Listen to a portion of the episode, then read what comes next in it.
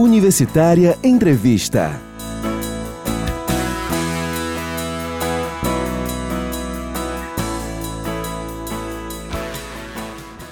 Eu sou Carolina Real e começa agora mais uma edição do Universitário Entrevista. Lembrando para você que essa edição você pode acompanhar no nosso site, também no Spotify, no Deezer, no iTunes ou no seu agregador de podcast favorito. É só procurar por Rádio Universitária FM e conferir também as nossas outras edições.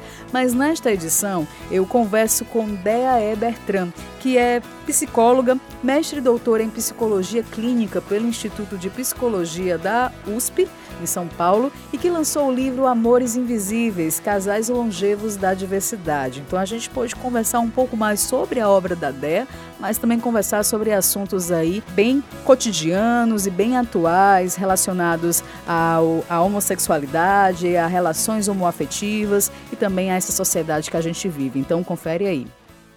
Então, Déia, você é psicóloga, mestre e doutora em psicologia clínica pelo Instituto de Psicologia da USP, não é isso? Isso. E você, é, na verdade, defendeu a sua tese de doutorado com o seguinte título, né? A, a Constituição do Vínculo e o Legado Familiar Heteronormativo em Casais Homossexuais Longevos, Femininos e Masculinos.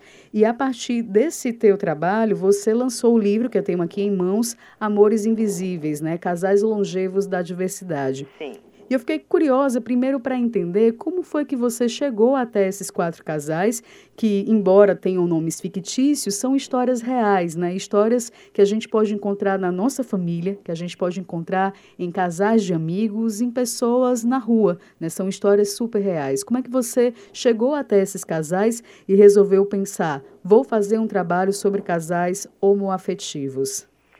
Olha, na verdade, a história começou um pouquinho antes, Carolina, porque eu passei a frequentar o laboratório de casal e família da, do Instituto de Psicologia e nessas discussões eu vi que os casais homossexuais não estavam privilegiados na clínica.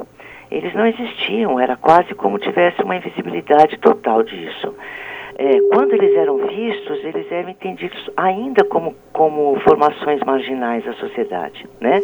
principalmente pela psicanálise. Que, é, embora a psicanálise vincular, que é a que eu sigo mais, mais a miúde nas minhas pesquisas, ela privilegia o vínculo, ela seja uma psicanálise contemporânea que nasceu a partir dos anos 50, 60, mesmo assim ela ainda se baseia na diferença sexual e não na alteridade para ver esses casais. O que, que eu quero dizer com alteridade? Diferença sexual é um homem e uma mulher, né? macho e fêmea. Uhum. Que as pessoas têm uma visão muito equivocada que a natureza fez essas, fez essas duas estruturas e são só essas duas estruturas que são legitimadas. E na verdade não é bem assim.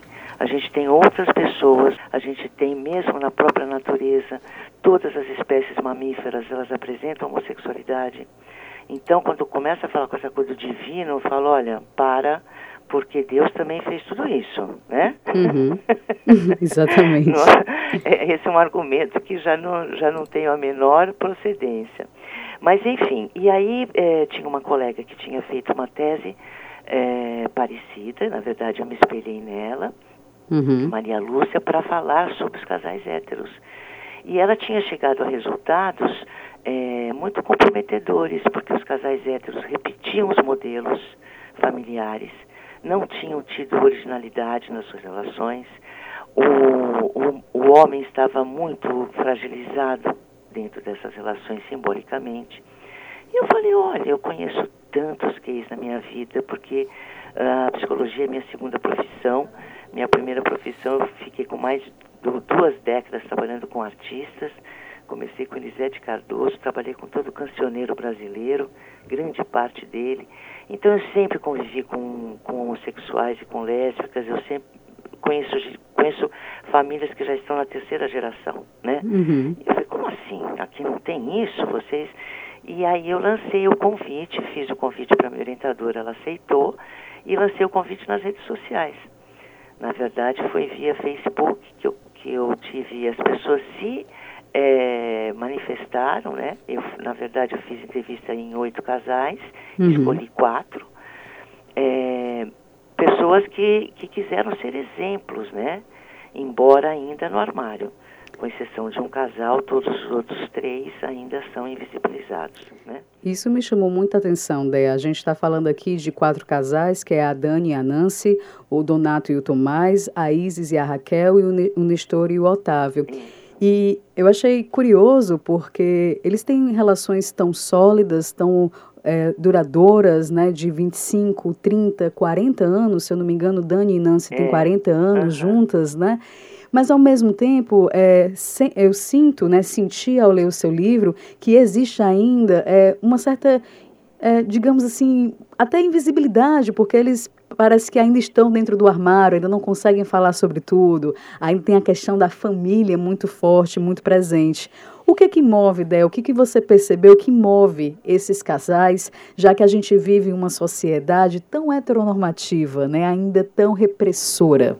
Atualmente eu também, além da minha, do meu consultório clínico, eu tenho, eu sou professora na Faculdade de Psicologia lá no uh, São Judas Unimonte em Santos. E dou aula para o primeiro ano de psicologia, principalmente, onde eu convivo muito com meninada de 18, 19 anos.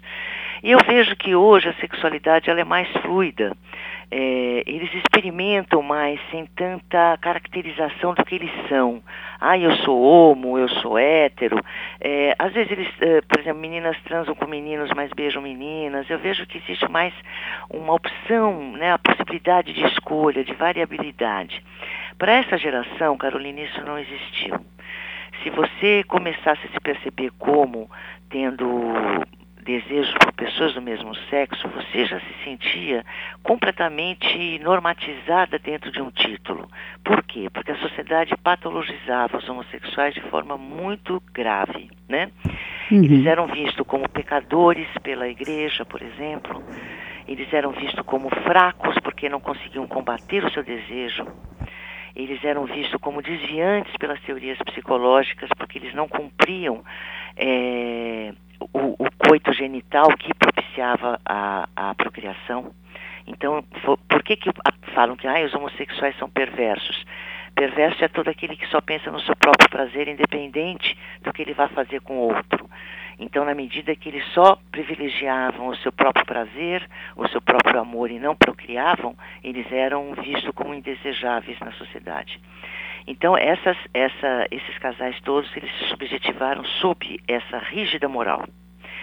Então, não, não, não tem como você formar sua personalidade desde criança sentindo isso, né? É, até trouxe o exemplo do Chacrinha, que cantava todos os domingos Maria Sapatão, e era o Mariquinhas, era o Viadinho, né? Uhum. É, sempre ofensas muito graves é, para a consolidação de uma personalidade.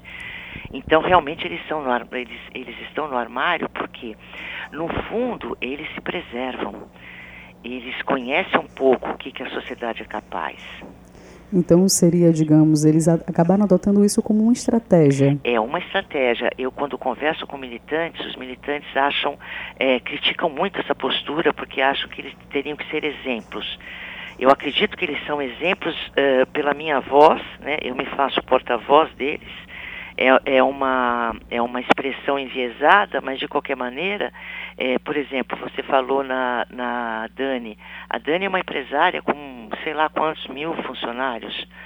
Ela fala, eu não tenho a menor condição de, são operários, né? Eu não tenho a menor condição de me expor. Quer dizer, se você ainda trabalha num ambiente artístico, ou num ambiente da estética ou da moda, publicidade, são lugares mais abertos, né? Mas, por exemplo, na faculdade de psicologia não tem ninguém que se assuma como gay. Uhum. Né? É impossível. Sim.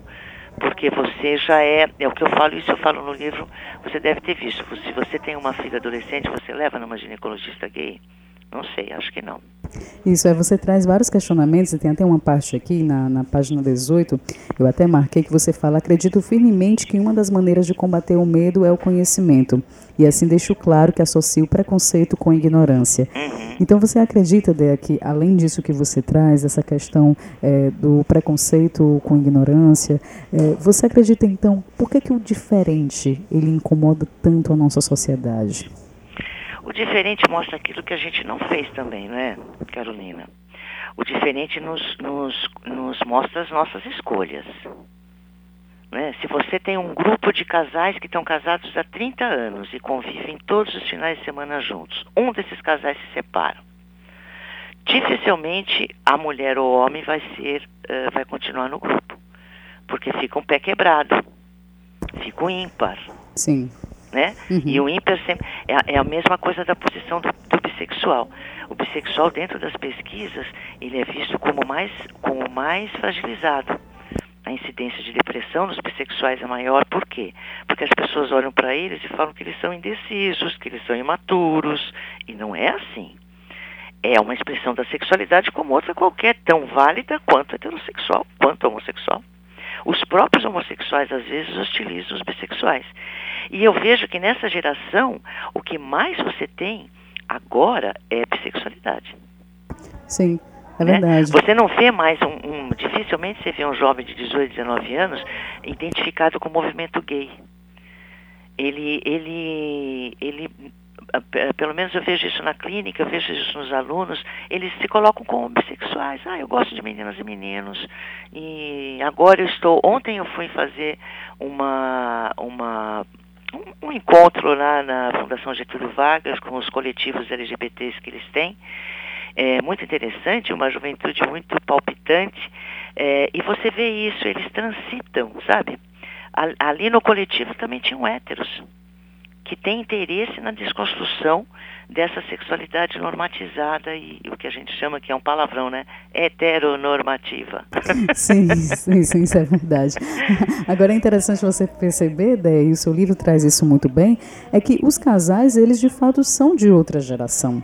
Né? Essa geração não tinha essa liberdade, digamos assim, que eu nem sei, às vezes eu, eu comento aqui com os meus colegas, a gente que acompanha o jornalismo diariamente, que a gente tem tudo para ser uma sociedade mais evoluída, mas a gente está passando por um processo tão complicado de retrocesso, né? E essa geração que você traz no, no seu livro, é uma geração que infelizmente não teve, digamos, o suporte. Né? Acho que você até fala é, aqui que alguns casais, quando eles brigavam, quando eles tinham crise, eles não tinham a quem recorrer. É. E além disso, você tem as normas sociais, né? Um casal heterossexual está cheio de normas sociais. Né, com relação a paqueras e tal.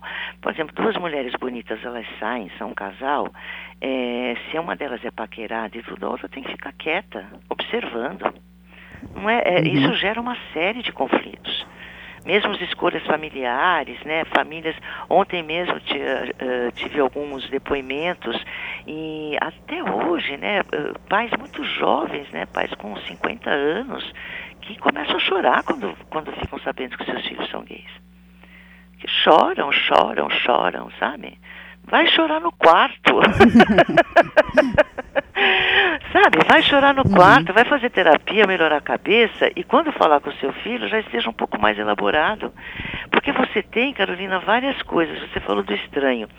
Veja, você imagina uma mãe que numa adolescência teve ter uns beijinhos numa menina e tal, e isso não foi para frente. Uhum. Aí ela se reprime, ela esquece isso, ela vai, uh, se conduz uma vida heterossexual, tem filhos e tal. Quando a filha dela chega aos 16, 17 anos, a filha dela começa a querer namorar meninas. Esta mulher provavelmente vai odiar isso. Sim. Porque isso vai descobrir dentro dela algo que está lá em, em, cristalizado que ela nunca mais mexeu. Isso. Quando fala assim, ah, o, o pai ficou o, com ódio bateu, outro dia na faculdade vieram me falar disso. A, a, a, o pai bateu com uma tal violência no filho, expulsou aquela noite de casa, o menino ficou a noite toda na rua, só pôde aparecer no dia seguinte. Você vai me desculpar, mas esse pai tem algum problema com relação à homossexualidade? Ele tem um problema, não é o filho que tem. Percebe a diferença? Uhum. Então, é, é, existe desejo reprimido, né, Carolina? Sim. e esse certeza. desejo, isso a gente viu, teve uma época que os, que os meninos prostituídos foram mortos de uma maneira uh, muito grande, década de 90, e, era, e eram isso, eram meninos que se conduziam héteros, mas vendiam seus corpos e depois matavam os caras, né? Uhum. Por, de ódio por terem, por terem feito isso. Então, veja, o terreno da sexualidade ele é muito complexo. É, nós ainda, na, veja, na, na, na, faculdade de psicologia, nós não temos uma disciplina de gênero. Nós não temos uma disciplina de diversidade sexual. Essa, esses, esses, esses assuntos estão dentro da psicologia social, que é uma disciplina só. Então, a, a, nossa sociedade cada vez mais teme a sua própria sexualidade, nós temos exemplos disso nos níveis governamentais, né? É, com clareza, né? clareza. Sim. Outro dia eu brincando, falei, gente, essa gente toda foi beber um dia, sabe? Fez xixi na calça, mamou, sabe? Uhum. Tinha que pôr nas costinhas para rotar. Quer dizer, o que, que aconteceu? O uhum. que, que aconteceu para ter tido tal desvio? E aí sim é um desvio, porque é um desvio na ética, né? Sim. É um desvio na empatia, é um desvio na honestidade, enfim. Mas, mas Leia, no caso, a gente estava falando sobre essa questão dos tabus, né?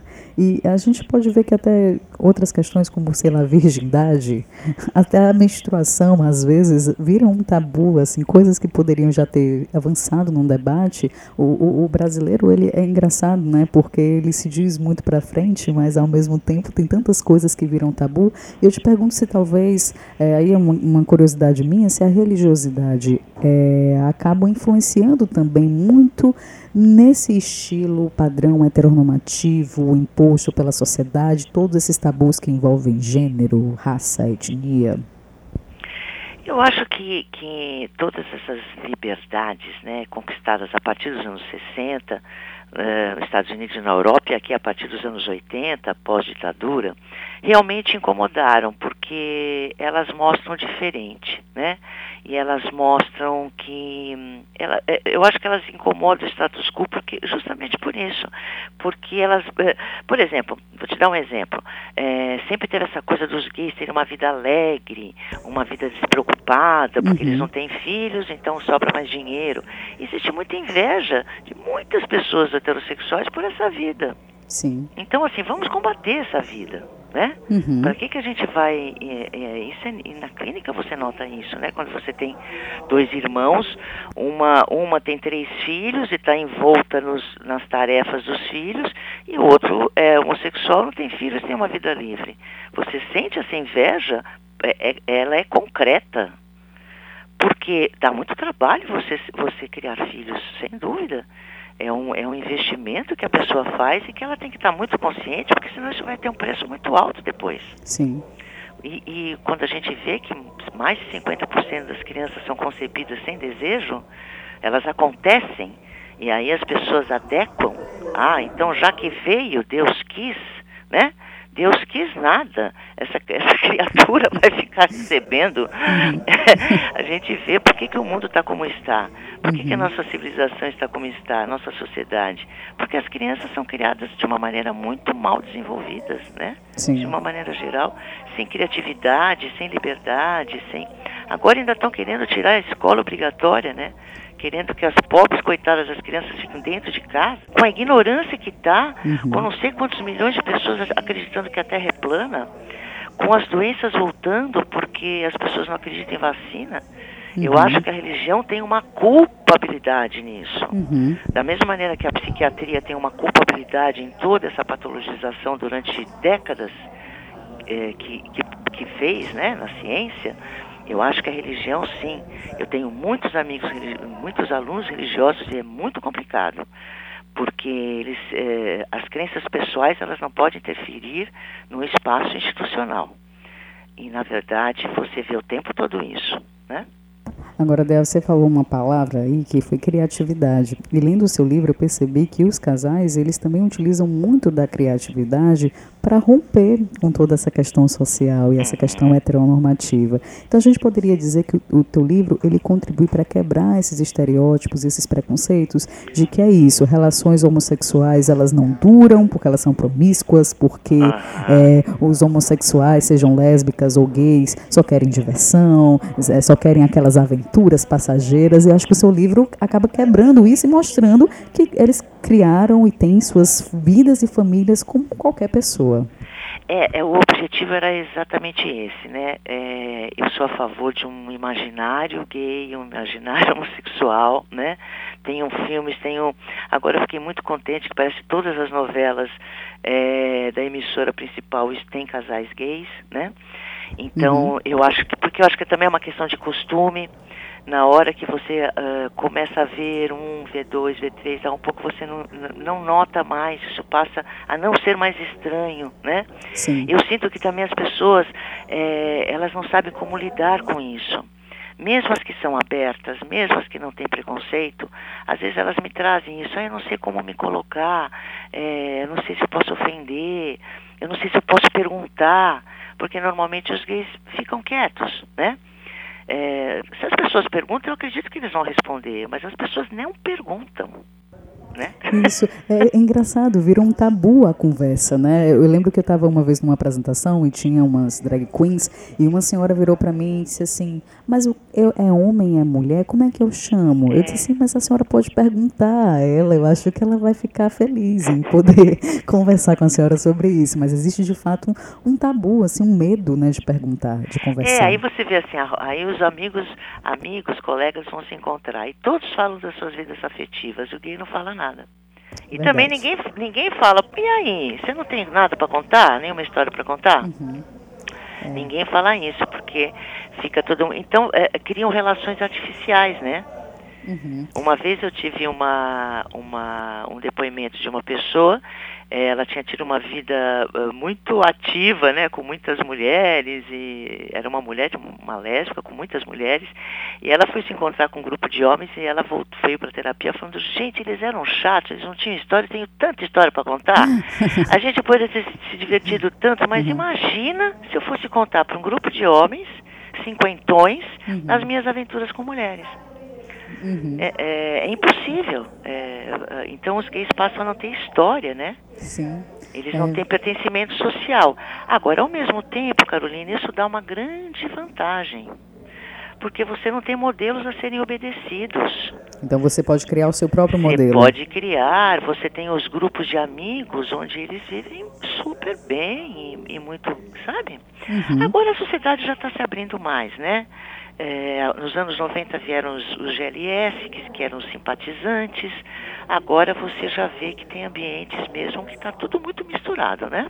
É, eu estava até é, percebendo que no, com o seu livro, é, de, é, os casais, eles trazem é, tantas questões cotidianas. Você tem, por exemplo, a Dani e a Nancy, que contam, por exemplo, que foram fazer a festa de casamento de 25 anos e tiveram que inventar uma história, né, para poder é, ter toda a família ali, então a família sabe, mas ao mesmo tempo não sabe. E aí você já tem o, o outro casal, se eu não me engano, que é o Donato e o Tobias, eu acho, que já conseguem lidar bem com, com essa questão da, da, da sexualidade. Então, eu, eu fiquei realmente assim bem encantada com o teu livro, porque ah, é uma que leitura. Delícia. Olha, Carolina, a gente, você sabe que o caminho científico é, é um caminho difícil, né? Uhum. Nesse país, principalmente.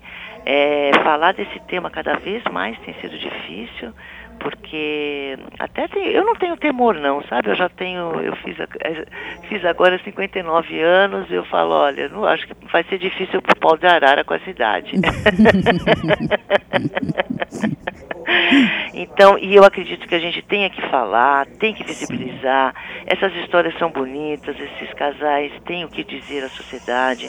A gente tem que aprender com os índios, a gente tem que aprender com os negros, com os homossexuais, com os, uhum. com os adultos, com as crianças. Percebe? Os aprendizados estão aí, a gente tem que se desenvolver, né? Isso. É, o teórico que eu sigo é o Winnicott, ele acredita no desenvolvimento até o último minuto da sua vida. Uhum. E eu vejo essa sociedade hoje com muita tristeza, mas ao mesmo tempo eu acho que tem, não tem mais volta para essa geração, sabe, Carolina? Não tem mais volta. Como é que você vai pôr uma repressão numa geração que está escolhendo? Uhum. Então, por mais que tenha. Eu não acredito, eu sou uma pessoa otimista, sabe? Eu acho que esses momentos difíceis faz, fazem a gente ficar mais forte, fazem a gente consolidar nossas posições, é, refletir sobre os nossos conceitos, refletir sobre uh, as nossas atitudes sociais e quem sabe o Brasil assim não se organiza de uma maneira mais decente, né, em termos de sociedade civil, né? Sim, exato. A gente passe a se responsabilizar por nossos atos e não delegar tudo ao governo e de repente a gente tem um governo aí é, com essa, com tantas limitações, né? Vamos colocar assim para não ser mais ofensivo, né? É, eu assim agradeço bastante pelo nosso bate-papo. Eu convido a todo mundo que está escutando esse podcast a conferir a história da Dani, da Nancy, do Donato e do Tomás, do da Isis e da Raquel, do Nestor e do Otávio e também assim refletir né, sobre esses casais que existem, que buscam visibilidade e assim a gente poder ainda mais ampliar a nossa cabeça, a nossa mente, que a gente está precisando, né, Dea? Ai, que bom. Agora adorei seus comentários. É, eu estava te falando da carreira acadêmica, que é uma carreira difícil. Às vezes você faz divulgação do livro, as pessoas chamam você de exibida. Aí você fala, mas uh, se, se, o conhecimento científico não for para a vida das pessoas, ele não tem para mim, ele não faz sentido. Você uhum. só ficar discutindo isso em congressos com seus pares. E, e, cada vez mais que eu promovo debates, eu vou fazer palestras e tal, eu vejo que as pessoas estão querendo saber mais estão precisando desse conhecimento, né? Então, que os cientistas possam sair, aproveitar também este momento, os cientistas e pesquisadores possam sair de suas, de suas salas de pesquisa e, e, e até a, e a, a quem precisa ouvir tudo isso, né? E realmente também nos abrirmos para esse conhecimento, porque também é um, é um, caminho de que vai e volta. O que eu aprendo com meus alunos, o que eu aprendo com meus clientes, é, é, é, é isso que faz a vida ter sentido, né, Carolina? Com certeza, Daí só para finalizar, esse livro Amores Invisíveis, Casais Longevos da Diversidade é o seu atual trabalho, mas você já pensa em expandir essa, essa sua pesquisa, continuar? Eu penso, eu estou muito cansada, né, porque eu tenho clínica, dou aulas, é, e fiquei esse ano todo viajando com o livro, promovendo debates.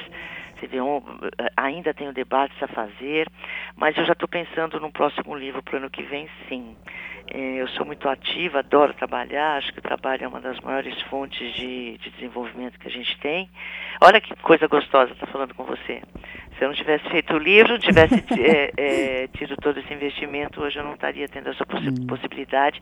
E também de estar sendo ouvida por tantas pessoas que podem, é, sei lá, fazer germinar essa sementinha da nossa conversa, né? Então, Dé, assim, eu te agradeço muito pela nossa conversa. É, falar então para as pessoas que Amores Invisíveis, Casais Longevos da Diversidade está disponível aí para vender. As pessoas podem né, acessar o site da, da editora, que é a editora da cultura, não é isso? É, se você colocar no Google Amores Invisíveis, a Siciliano uh, comprou, comprou não, pegou como consignação muitos exemplares. Uhum. Então, é, todas as livrarias elas, elas atendem pela internet. Certo. E dizer também, Dé, na verdade, um outro comentário, é, gostei bastante da capa do livro.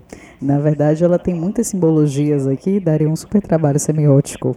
Ah, e tem mesmo, né? Eu acho uhum. que o Ive foi, foi de uma felicidade. Tem gente que gosta do livro só pela capa, já, já se sente atraído por ele. Sim. Porque é muito difícil você não cair naquela coisa do arco-íris, né? Isso, exatamente. É, eu, ele comum, conseguiu né? fugir com sensibilidade, né? Eu também, eu também concordo com você, eu adoro a capa do livro. Amores Invisíveis, Casais Longevos da Diversidade, livro de Dea E. Bertrand, que é psicóloga, mestre e doutora em psicologia clínica pelo Instituto de Psicologia da USP e que bateu esse papo na edição do Universitário Entrevista. Então, quer saber mais? Confere lá no nosso site, também nos agregadores de podcast, Spotify, Deezer, iTunes. É só procurar por Rádio Universitária FM. Lembrando que esta edição teve produção e apresentação de Carolina Real, com apoio de Teresa Raquel e operação de áudio de Fernando Maia.